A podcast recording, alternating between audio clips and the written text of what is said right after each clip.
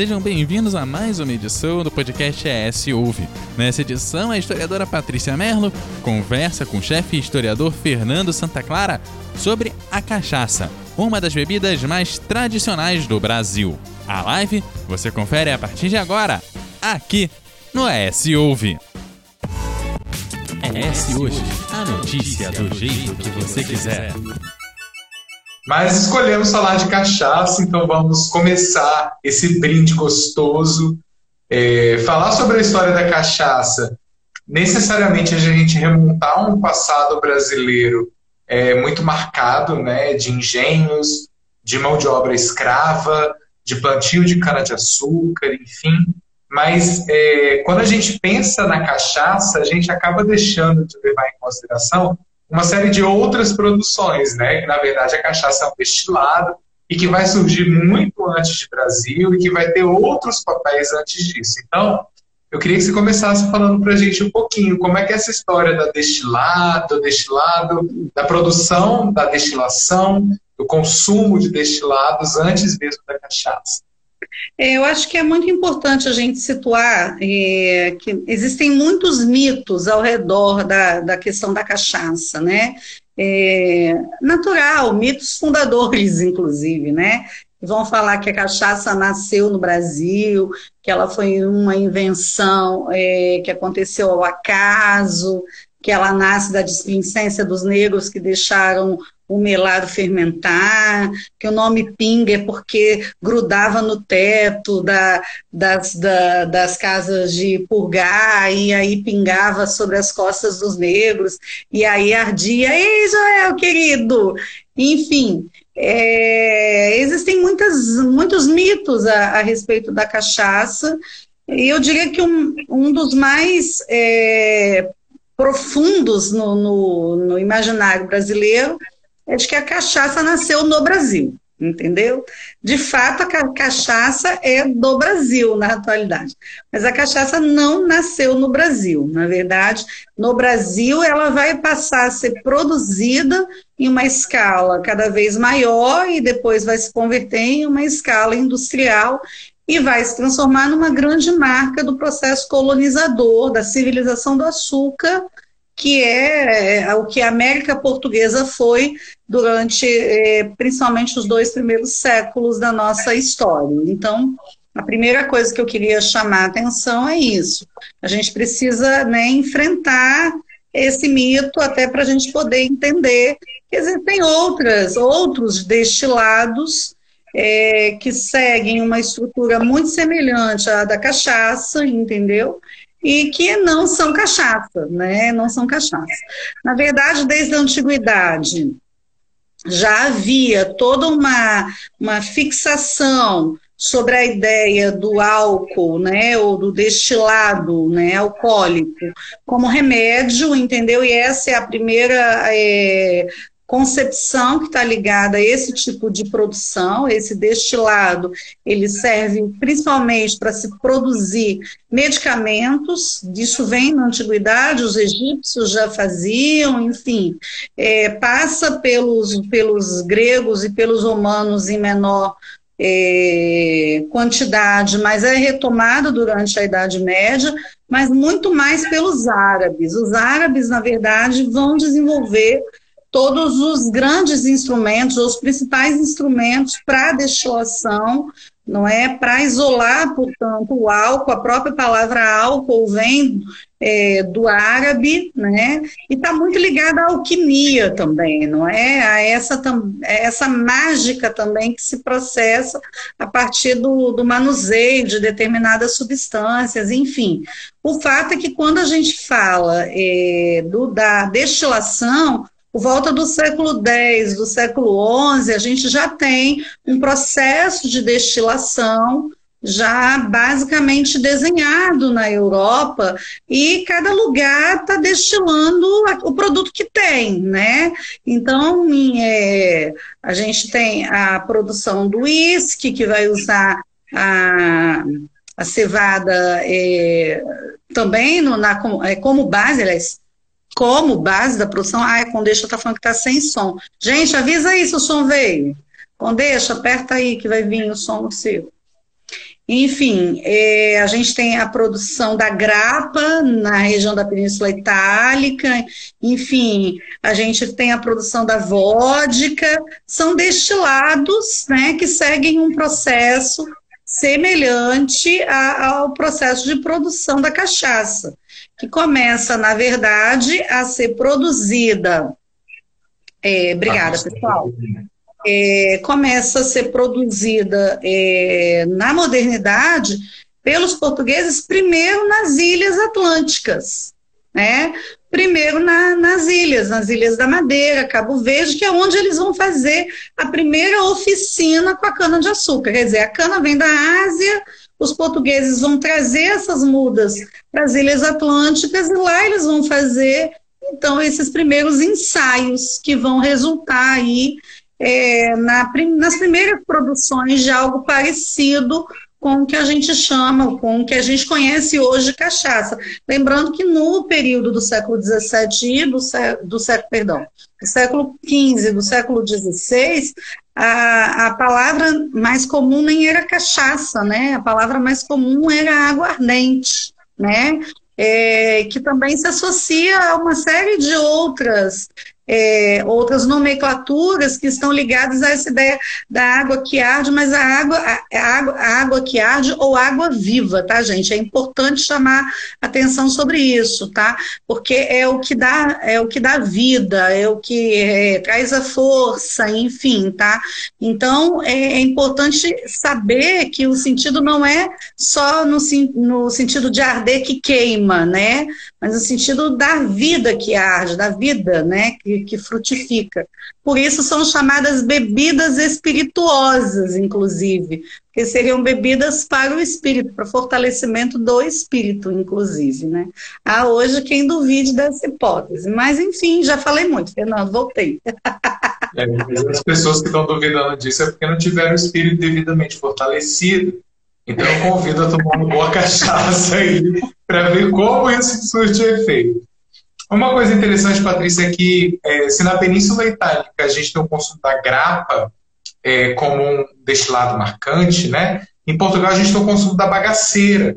Inclusive Sim. é a bagaceira que vai acompanhar uh, os navios que estão envolvidos nesse processo de navegação, né? A bebida destilada, inclusive, ela tem um, um destaque em relação à bebida fermentada, porque é uma bebida com uma durabilidade muito maior do que a própria bebida fermentada. Uma vez que você nas caravelas, né? É, a bebida fermentada, a bebida fermentada tem uma vida útil, o armazenamento, armazenamento dela é mais difícil também de ser feito, né? Então, por isso, destilado, ele, ele tem esse, esse lugar também, por causa da conservação, você tem razão. Sim, e aí as bagaceiras que vão acompanhar essas, esses, espaços, esses lugares de navegação aí, vão chegar nos outros territórios. E uma coisa que chama atenção a gente é Portugal só reconhece, só libera a, a, a venda, a circulação de cachaça e taxa cachaça no século XVII, porque antes disso a intenção é que se mantivesse o consumo uh, da bagaceira, né? E como é que é isso? Fala pra gente. É, na verdade, assim, é muito, muito importante a gente é, demarcar é, essa cronologia, pelo menos o que os documentos históricos revelam sobre a cronologia da cachaça, da produção da cachaça no Brasil. É, o Câmara Cascudo, ele diz o seguinte, que onde moe o engenho, destila o alambique. Tá? E o Ricardo Maranhão, ele vai dizer algo muito semelhante, que onde os, os portugueses começaram a produzir cachaça, é, produzir açúcar, eles também começaram a produzir cachaça, entendeu? Então acompanha o processo do engenho de açúcar, da produção do açúcar, da produção do melado, da produção da, do mascavo, enfim, a produção também da cachaça, tá? E a gente tem pouca documentação para precisar onde começa de fato essa produção no século XVI. Existem três grupos de documentos que localizam o início da produção do, é, da aguardente de cana, né, ou do vinho de cana, como foi chamado, ou aguardente da terra, como também foi conhecido, no litoral brasileiro entre 1516 e 1532. é, há indícios de quando Fernando de Noronha alugou o Brasil, porque ele vai alugar o Brasil por um período da coroa portuguesa, ele já tenha trazido as primeiras mudas de cana, isso por volta de 1504, o que teria resultado no início de uma produção é, de aguardente é, no litoral de Pernambuco. Há indícios também da produção desse, dessa aguardente no litoral da Bahia, região próxima ali a Porto Seguro. Tá? E a, a documentação mais bem é, é guarnecida diz respeito à produção em São Paulo, na Vila de São Vicente, é no engenho de Martim Afonso, que foi o primeiro governador-geral do Brasil que teria trazido, junto com seus sócios, uma série de equipamentos é, ligados à destilação, porque esses equipamentos também não eram equipamentos baratos, não é? Então, assim, equipamentos de cobre para fazer essa, essa produção, então, a partir de São Vicente. Mas o fato é que entre 1516 e 1532, a gente tem já uma produção acontecendo no litoral brasileiro que está acompanhando a expansão também dos engenhos de açúcar. Então, por exemplo, no Espírito Santo, a gente começa a colonização aqui em 1535. Vasco Fernandes Coutinho ele vai trazer mudas de cana-de-açúcar. Possivelmente, a gente também tem uma produção de aguardente de cana acontecendo aí no século XVI, porque acompanha esse processo de produção do açúcar, não é? Só que a princípio, a gente tem é, essa bebida como uma bebida menor, uma bebida inferior, uma bebida que é a bebida que você dá para o escravo, não é? é para que ele é, tenha é, aguente melhor o frio da, da lavoura, no pote da cana, entendeu?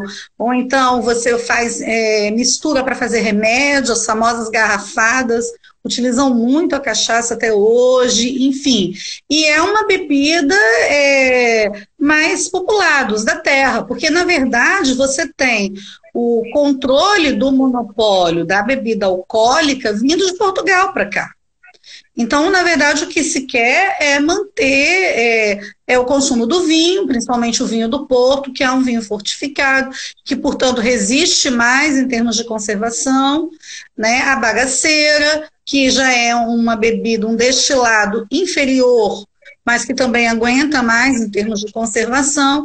Então, à medida que você começa a produzir uma, uma aguardente local, ela começa a concorrer com esses interesses, né?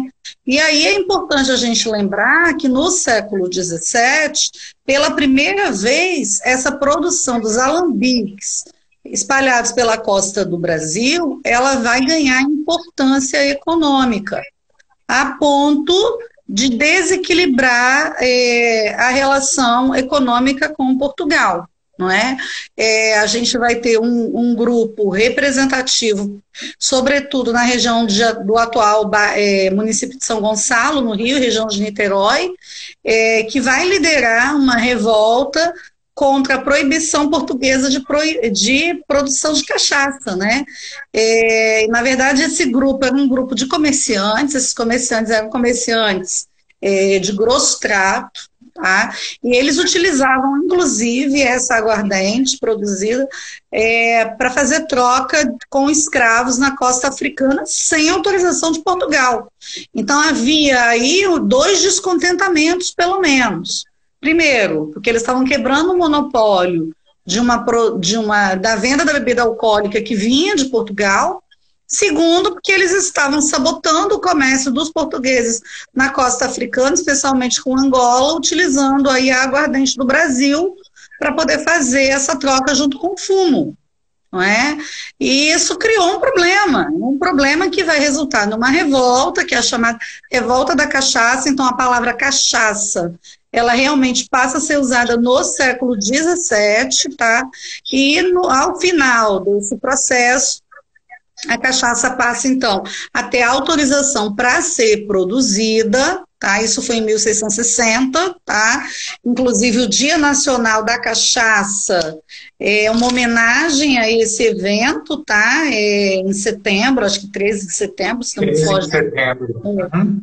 Foge a memória, em homenagem a, ao final da Revolta da Cachaça, que garantiu aos, aos colonos brasílicos o direito de produzir a aguardente da terra, a cachaça, e de comercializar essa aguardente. Obviamente, havia uma cobrança de impostos bastante significativa e havia também uma produção grande que era produção doméstica que acabava não contabilizada no meio dessa cobrança da coroa, e era a maneira também que, que o sujeito é, o, o sujeito periférico a esse sistema tinha também de ter ali a sua diversão, né? O seu mezinho, né? Enfim, falei muito Boa de novo.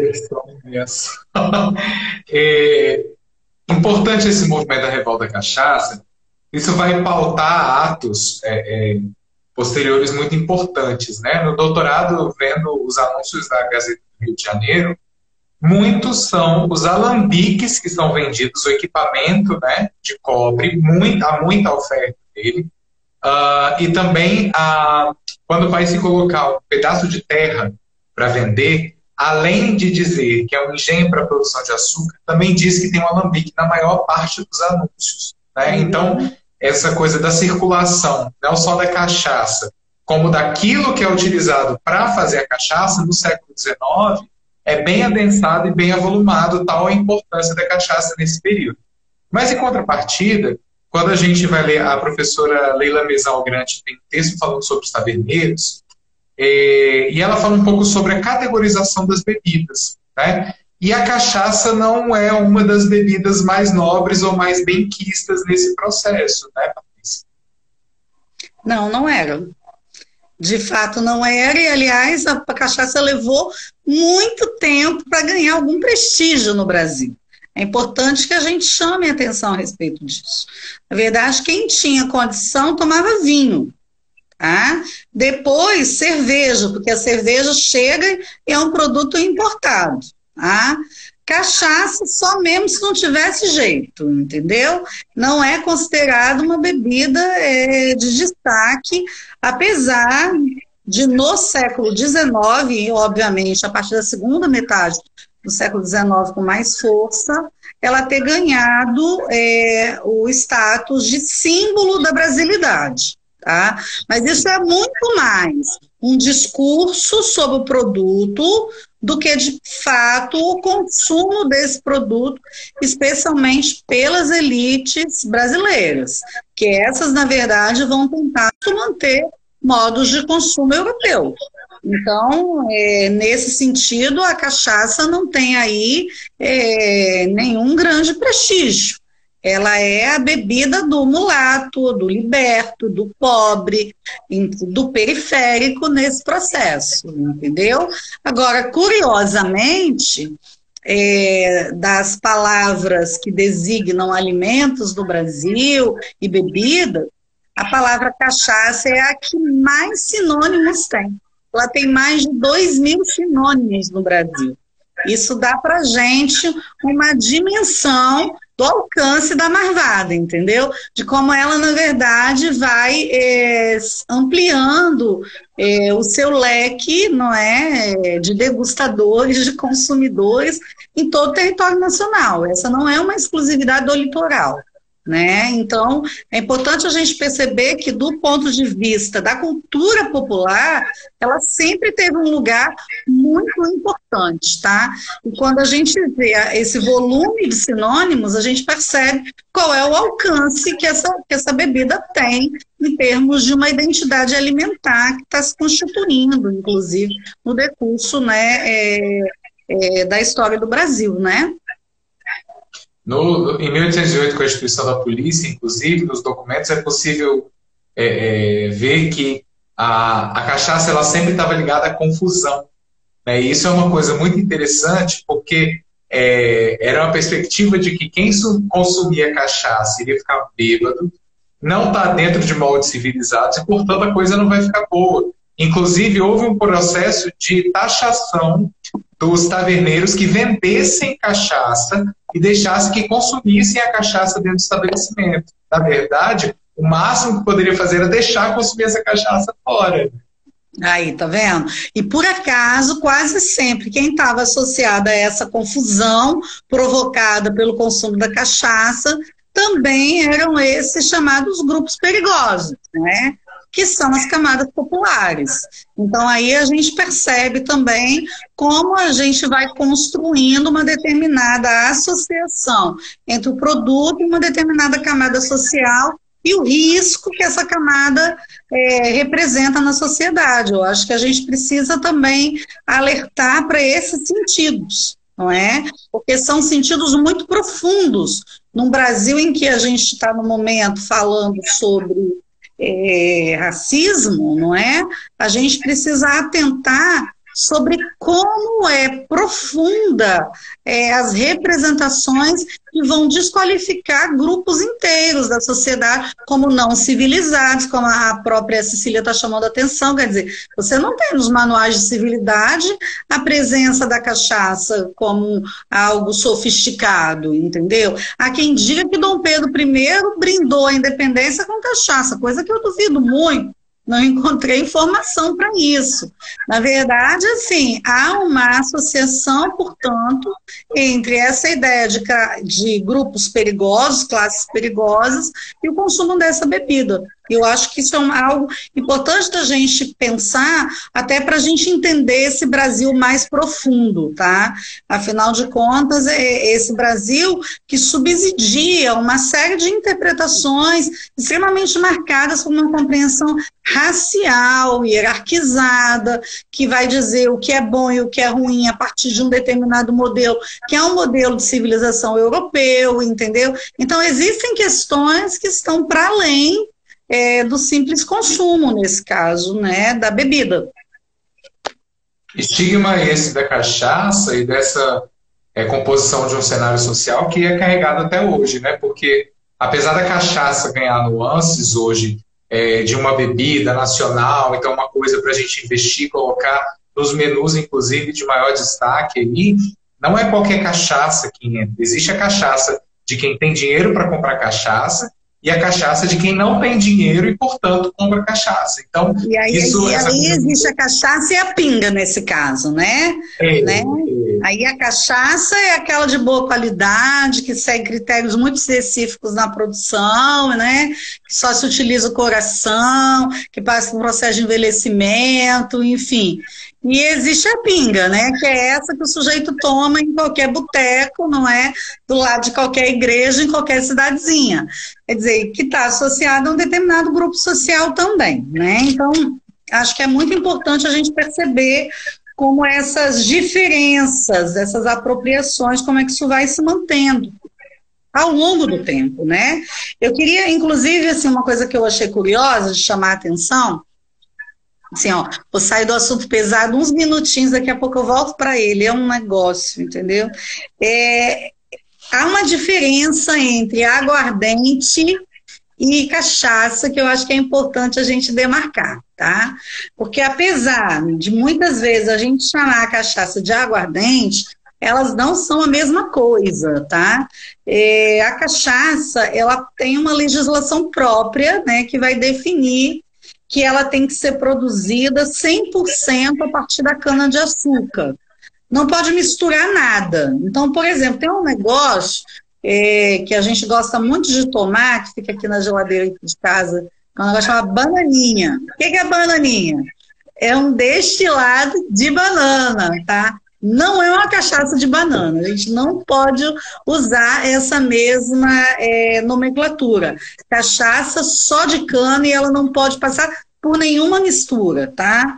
É, já aguardente é uma bebida obtida pela fermentação de vegetais doces. Então, você tem vários tipos de aguardente, tá? Então, o uísque é um tipo de aguardente, a tequila, a grapa, o pisco, a vodka, enfim, há uma infinidade é, de outras. É, Marina sabia que ia sentir saudade da bananinha. Na hora que eu citei, eu só lembrei Marina e Igor, bananinha geladinha. Enfim, é, Portugal não tem bananinha, né, Marina? Então é isso. Fica com a memória afetiva da bebida, tá? Então, olha só que interessante. A gente fala de aguardente como sinônimo de cachaça. Não são palavras sinônimas, tá? Mesmo porque a cachaça ela tem uma gradação alcoólica que vai em 38 e 48%, tá? É, agora é importante também a gente falar. Travou, voltou, pessoal, agora? Beleza. Então, Fernando, é muito interessante a gente falar também dessas distinções, né? Ó, a Andréia, nossa confeiteira, está dizendo que ela adora usar é, a cachaça na confeitaria. E, na verdade, a gente tem um uso muito interessante da cachaça em vários pratos também, preparo de vários pratos e drinks, obviamente, não é? E eu queria chamar a atenção que, uh, talvez mais até do que a cachaça, a própria caipirinha se transformou num grande símbolo, né, é, brasileiro, não é? é é, ao longo, ao redor do mundo, né? Enfim, esse é um movimento de valorização recente, também é importante a gente demarcar esse processo, tá? É, na confeitaria eu também acho uma maravilha, só acho uma pena que o bafômetro pega, entendeu? Mas, Cachaça em qualquer lugar é uma maravilha, quero dizer isso. Uma coisa importante a gente... Oi? Fernando, com a sua ampla experiência na degustação de cachaça, né?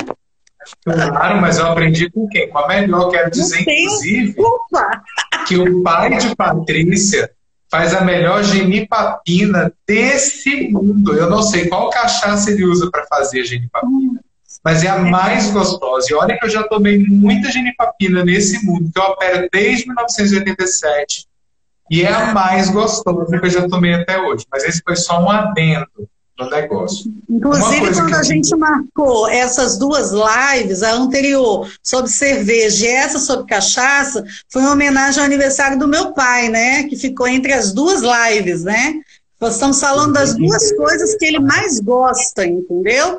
Depois de mim, obviamente.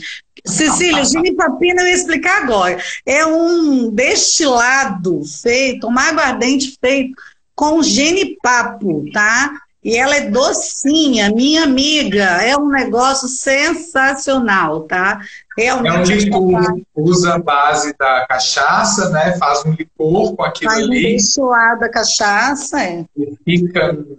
Ah, é bom demais. É, é isso. Se dia que você vier no Espírito Santo, a gente Ninguém vai fazer para você, porque nós vamos perder é, Uma coisa interessante, Patrícia, você falou aí, eu acho que é legal a gente voltar nisso.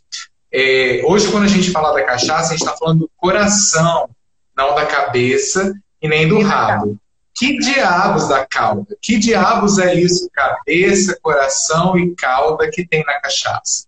Olha só, você não fica me fazendo pergunta muito difícil, não, mas eu vou tentar explicar. Na verdade, durante o processo de destilação, tá, a primeira parte do que é destilado e a parte final concentra muita toxinas que, muitas toxinas que não são boas para a saúde e que dão também à cachaça um sabor muito mais ardido e que queima no estômago, tá? E tem um grau de toxicidade muito alto. Então, a, a, legislação brasileira define que no processo de produção da cachaça é preciso eliminar essa parte inicial, que é chamada cabeça, e essa parte final, que é chamada cauda, para que você produza apenas com o coração que seria, portanto, a melhor parte é, do processo da destilação da cachaça. É, isso dá a cachaça, e provavelmente, se você toma cachaça, você coleguinha, que não é o Fernando, mas coleguinhas em geral, você que já tomou cachaça de tipos diferentes, já deve ter observado que quando a gente tem algumas cachaças, você bota na boca, ela arde a sua boca inteira. Ela desce para que você toma um copo de fogo. Tá? Outras não, elas fazem, é, elas têm primeiro cheiro de cana, elas têm um gosto que lembra cana e elas têm um, uma, uma, um retrogosto mais aveludado no paladar, né? Ela não agride as papilas gustativas de maneira é, arrepiante, não é? Ao contrário, elas descem é, de uma maneira mais, mais suave. Essa é uma cachaça que é feita com o coração, tá?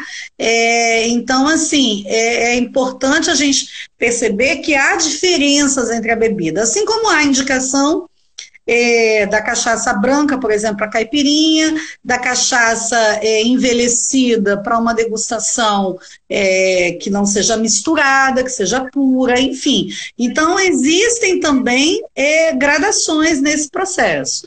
Mas as cachaças é, comerciais, elas não costumam levar essa legislação tão a ferro e fogo.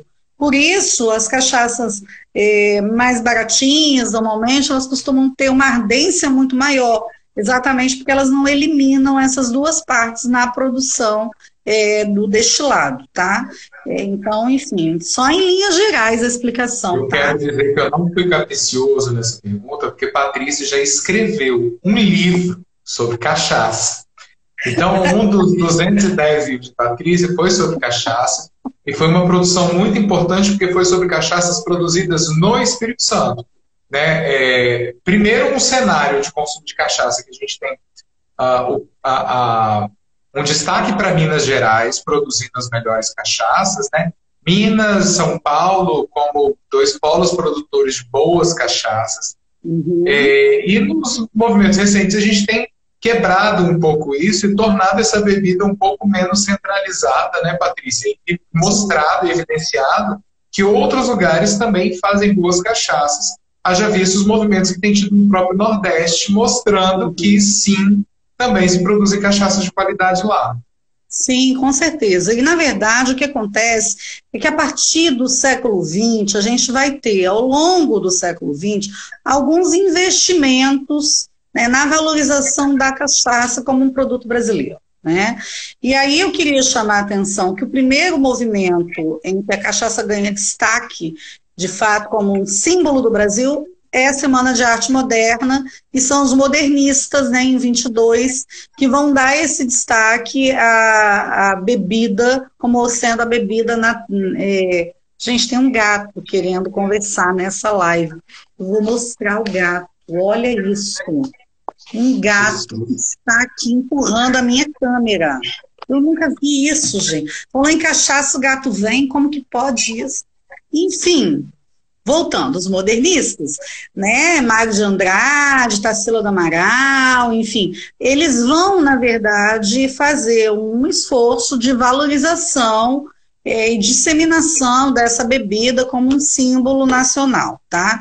É claro que a gente tem que tomar essa informação com cuidado, lembrando que os modernistas gostavam muito do Brasil, mas eles adoravam Paris, tá? Então, assim, eu me lembro do trabalho da, da Eliane Morelli mesmo, nossa colega de pesquisa, em que ela mostra é, que o Mário de Andrade, os cardápios dele eram em francês. Então, quer dizer, vamos escrever sobre cachaça, vamos, vamos indicar cachaça. Mas havia, sem dúvida, aí ainda né, uma, um forte apego a essa ideia de uma civilização, modelo de civilização, que é um modelo de civilização europeu, que está muito presente entre as elites brasileiras e a gente não, não tem como negar isso, tá? Então, assim, a partir da década de 90, e aí no governo Fernando Henrique, a gente vai ter um primeiro é, movimento mesmo de garantir a produção, entendeu? Da cachaça como um produto brasileiro. Uma primeira disputa nesse sentido. Mas só a partir de 2012, a gente está em 2020, quer dizer, há oito anos apenas. Eliane, acabamos de falar de você. Eliane. É, só a partir de 2012 é que a cachaça produzida no Brasil passa a ser apenas o destilado de cana produzido no Brasil. Então, a legislação, inclusive é um acordo internacional, passa não é, a defender a ideia de que a, a, proteger a ideia, né, de que a cachaça é uma bebida de denominação de origem controlada, é uma bebida típica do Brasil, assim como o champanhe só pode ser produzido na região de Champagne, na França, tá? E isso é importante do ponto de vista comercial para o Brasil, porque isso cria também outras possibilidades, inclusive turísticas, que eu acho que a gente deve destacar que estão no bojo dessas inovações é, ligadas à questão da valorização da regionalidade, enfim, típicas do Brasil, do mundo contemporâneo e também do Brasil, obviamente, né? Então, acho que é importante a gente destacar é, esse processo. Tá? Ah, Fernando, tinha uma outra coisa curiosa que eu queria contar. Me conta, menina. Vou contar que eu acabei de lembrar aqui. Uma outra coisinha. É, sabe essa coisa de primeira dose da cachaça que a gente é, toma, a gente joga para o santo? Sim, pois é. claro que eu sei. Eu fui ler a respeito desse negócio, entendeu? E eu achei isso também muito legal e eu acho que é um ritual muito interessante que a gente deve recuperar aqui, porque fica parecendo assim, que a gente é, faz isso mas isso, por que, que a gente faz isso, né? E é uma pergunta bacana essa, tá? Na verdade, esse é um ritual de libação que vem da antiguidade, né? Entre os gregos e os romanos. Já se fazia isso, se oferecia a primeira dose do vinho, no caso, né? É, para os deuses, para que os deuses, então, garantissem o festejo, não ficassem em, com inveja do festejo e botassem tudo abaixo, tá? Então, por isso, a libação, a primeira parte da, do, do, do jantar, do banquete, do, do, festejo, era a libação, não é? Era ofertar essa bebida aos deuses, né? Essa tradição, ela sobreviveu é, entre os portugueses, e, enfim, vai chegar no Brasil graças aos portugueses e os jesuítas, principalmente os jesuítas, tá? Então, por isso, a primeira dose para o santo. À medida em que o número de escravos, escravizados africanos aumentou no Brasil e também o culto ligado é, a São Benedito, não é? Que é um santo negro, não é? Enfim, ele passa a ser considerado o santo padroeiro da cachaça no Brasil, tá? Então, a, a dose que você dá para o santo também está ligada a essa ideia, entendeu? De agradecimento a esse a São Benedito, que seria, portanto, o protetor dos escravizados, não é? Obviamente, é, esses sentidos eles vão ser modificados dentro das religiões afro-brasileiras, enfim. Mas o fato é que a cachaça ela continua aparecendo tanto como parte do ritual social, não é? E também como parte dos rituais religiosos, como parte, portanto, dessa, dessa troca entre o humano e o divino. Eu achei bastante interessante destacar a respeito disso também. Maravilhoso. A gente sempre joga para o santo e não sabe para que santo é, né? Olha só que coisa boa. Desde a antiguidade estão jogando para os santos aí, para os deuses no caso, e a gente readapta e ressignifica esse ritual. O que, que, é o cristianismo, quem... né? Senão essas é, readaptações, não é? Uma apropriação boa, débita essa, né? É? É, para quem é da área de gastronomia, eu queria chamar a atenção que hoje os cursos de sommelier de cachaça são uma realidade em franca expansão, diga-se de passagem. Né? Infelizmente, a gente é, tem fechado ainda nos cercos Minas, São Paulo, esses cursos, tá? Mas para quem é da gastronomia, é uma área em expansão, é uma área importantíssima. Em Minas Gerais, inclusive, tem os cursos superiores voltados para a área de produção de cachaça, para a área de tecnologia na produção de cachaça. Né? Então, é, a cachaça, hoje observada como matéria de circulação, de composição do que o brasileiro come, é algo essencial. Apesar disso, a cachaça ainda é muito pouco consumida se comparada com a cerveja e com o vinho. É, uhum. Atualmente também existe uma discussão sobre cachaça de mulher e cachaça de homem. Isso é uma grande é, condição risível da situação, porque a gente sabe que existem mulheres que aguentam cachaças que muitos homens não tomam e vice-versa. Então, né, existem cachaças. Existe um bar, inclusive, em São Paulo, que é um bar feito só com. É um bar que serve só drinks feitos à base de cachaça. Tal a importância da cachaça para nós. Então, é a partir das cachaças que vai se pensar o cardápio. Normalmente, o movimento é contrário. Né? A gente tem o cardápio e tem essas cachaças. Lá não. Coloca-se os rótulos que querem vender, que querem evidenciar. A mudança é mensal e a partir desses rótulos que se criam os pratos para harmonizar. Isso é um movimento muito bacana na gastronomia.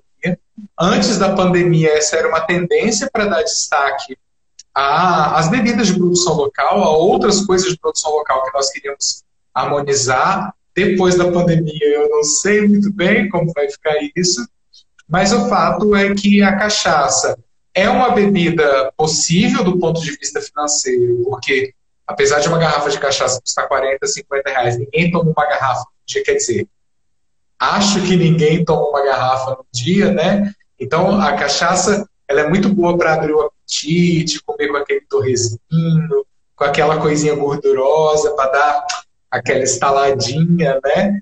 É, Aquele aperitivo, então, aquela abertura, né? Para molhar a palavra, né? Abrir bem as palavras, abrir bem os trabalhos, molhar a goela, né? É uma coisa uhum. muito importante. Aliás, é, Fernando, o, ca... o especialista em cachaça, especialista em vinho é o sommelier. E especialista em cachaça é o cachacier. Achei isso barato, ah, é tá? Cachacier, o nome Cachacier, é... tá? Olha que chique isso, entendeu? Muito então, quer dizer, você tem, inclusive, uma nomenclatura própria para definir o especialista em cachaça, tá? Então, isso é uma coisa interessante a gente observar, como esse raio gourmetizador, ele também criou, na verdade, não é, uma série de outros segmentos não é, que podem ser é, melhor apropriados por aqueles que atuam na área de gastronomia, por aqueles que têm interesse por essa área, porque é um mercado em expansão. Tá? Obviamente, a gente não sabe como as coisas vão se comportar depois da pandemia, mas é possível que nos próximos anos a gente tenha cada vez mais um crescimento da valorização do produto local, do ingrediente local. E sendo a cachaça um ingrediente que se associa na contemporaneidade à brasilidade, é possível que ela ganhe ainda mais é, destaque nesse cenário de valorização do ingrediente local, né? Sim. Uma coisa que a Marina colocou aí, né? O meu pai diz que é para abrir o corpo a cachaça. Usos da cachaça são vários. No ano novo, se você toma cachaça é, com imersão de raiz ou de casca de, de milome, você é. fecha o corpo. Então, olha como é que o ingrediente na minha bebida ele troca o negócio. Porque tá com o corpo aberto no ano novo não é uma coisa muito boa, não. É melhor estar tá com o corpo fechado. Não sei exatamente o que isso significa, mas durante mas 30 anos. Aí a pergunta, né? É, mas, é, Você não sabe? Sei nem de resposta, mas vovô fez eu tomar 30 anos de cachaça para fechar o corpo, inclusive sendo criança. Pois é, mas eu quero te dizer que quando eu estava escrevendo o livro sobre cachaça capixaba, eu rodei o Espírito Santo para poder provar essas cachaças, enfim, e conhecer os alambiques e a produção, tá? E eu fiquei impressionada, primeiro, com a variedade de, da produção e com os usos, né? Inclusive, eu me lembro até hoje de um boteco que eu parei perto de uma cachoeira indo para é, Santa Leopoldina. Ari, seu corpo tá fechadíssimo, pelo tanto você já tomou, meu filho. é, subindo a região do Tirol, uma cachoeira, do lado tinha um bar. E assim, sem sacanagem, devia ter uns 30 tipos de destilados de cana misturados cada um com uma coisa diferente, tá? E assim, rabo de cobra, mastruz, é, enfim, então, uma infinidade de ervas. É, é, é muita coisa. E eu estava num dia meio animada, né? Eu estava assim, tipo, no início da gravidez da Ana Luísa, não dava para ver barriga ainda, né? Eu falei, cara, eu vou bem provar essas cachaças. Eu me lembro que eu devo ter provado umas 20, cara. Mas olha, tinha de tudo que você puder imaginar, enfim. A criatividade é ilimitada nessa produção. É, agora, enfim, não recomendo, mas eu provei doses bem pequenininhas, tá bom? Mesmo porque para o negócio não dar errado, a menina já está aí, porque esse fogaréu já não é à toa, entendeu? É, esse da cachaça com a cobra. É, uma, um movimento importante que tem acontecido aqui no Espírito Santo, inclusive, é, depois da pandemia, eu convido todo mundo a ver isso, são os passeios guiados nos espaços que produzem cachaça. Né? Me recordo que agora da reserva do gerente, mas eu acho que tem outras marcas também fazendo isso. Faz o passeio no espaço, degusta cachaça. Acabamos de subir para 20 pessoas ao mesmo tempo aqui. É só falar de beber que isso aqui dispara. Chega isso todo mundo. Impressionante. e é. esse tipo de passeio é legal para a gente conhecer esses sabores, né? E, na verdade, conhecer também lugares diferentes que estão produzindo bebidas diferentes. Porque há toda uma mística também na produção da cachaça. Gente, olha só, mesmo que você use a mesma cana, que você use o mesmo tipo de alambique, o resultado final da bebida é diferente, tá? Por causa da água. Isso foi uma coisa que eu descobri quando eu estava pesquisando para escrever esse livro para o Sebrae a água, a composição da água, a água mais é, salobra, como é a nossa, mais próxima do litoral, ela tem uma reação química no processo de destilação que eu não sei explicar, tá? Que muda o resultado final da bebida. Então, você vai encontrar cachaças com sabor mais suave, com sabores mais marcados, dependendo também do tipo de água que é utilizado no preparo. Então, quando você vai à propriedade, você faz o circuito para conhecer a produção, você também tem a oportunidade de conhecer o terroir, onde essa cachaça está sendo, então, é, produzida, tá? E é um tema bastante interessante, porque dá para a gente outros olhares, né? Em semana de São João, né? Quentão é uma receita obrigatória, não é? Quem não toma cachaça, toma quentão, tá? Fica aí já uma dica que você já pode fazer aí para comemorar o seu São João em casa, não é? Porque vai ser esse o São João de 2020. É, e pode deixar que eu tomo quentão por todo mundo. Acho que se cada um de nós fizermos quentão para que todo mundo beba e bebermos, a gente joga para o santo, abre o corpo, fecha o corpo, canta para São João, tudo na mesma festa, né? Então fica aí o convite para a gente fazer quentão. Acho que eu vou até colocar uma receita de quentão. A Alessandra acabou de chegar e a Alessandra faz uma receita de quentão para nós depois e coloca lá em homenagem é. ao Dia da Cachaça. A gente está merecendo um, uma receita de quentão, sim, que eu acho uma boa dica. Inclusive, porque quarta-feira é dia de São João, não é isso? Então, Já tem que aproveitar. Acho que é quarta-feira agora. Ah, eu vou ter que beber durante a semana. Amanhã, semana, então. amanhã é dia de São João. Então aí fica a dica, Vou tá? fazer quentão amanhã. Vou Fernando vai botar a receita do quentão pra gente, viu? Vou, prometo, prometo, prometido. Gente, nosso tempo está acabando. Vocês chegaram tarde, tá? Vocês chegaram tarde. Nossa live agora é às 5. E hoje a gente começou a beber cedo. Cecília estava com a gente aqui do começo. Quero mandar um beijo porque eu não consegui mandar Catarina, Andressa, Natália, a galera que está aí, é, mandando oi Maria, que está mandando oi pra gente, está conversando com a gente, mas a gente se empolga. Tâmara também. Eu fiz o casamento de Tâmara, foi tão bonito. É, a gente se empolga e a gente vai falando, falando, dá para a gente parar no meio, né? É, mas obrigado a todo mundo que está aí, de coração.